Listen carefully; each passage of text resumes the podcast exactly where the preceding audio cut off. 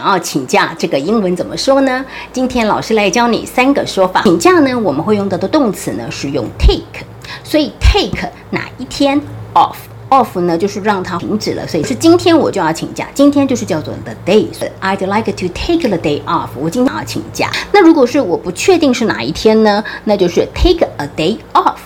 A day 呢，就是指我要请假一天。那如果呢，你已经知道某一个日子要请假，你就可以摆在这个 take off 的中间。比如说，我星期一呢要请假去台中，就是 I am taking Monday off to 台中。所以这个 Monday 呢就会摆在 take off 的中间。海伦呢，她是七月一号请假，就可以把这个 July first 呢摆在 take off 的中间。所以就是 Helen is taking July first off。我下个月呢我要请假三天，I will take three days off。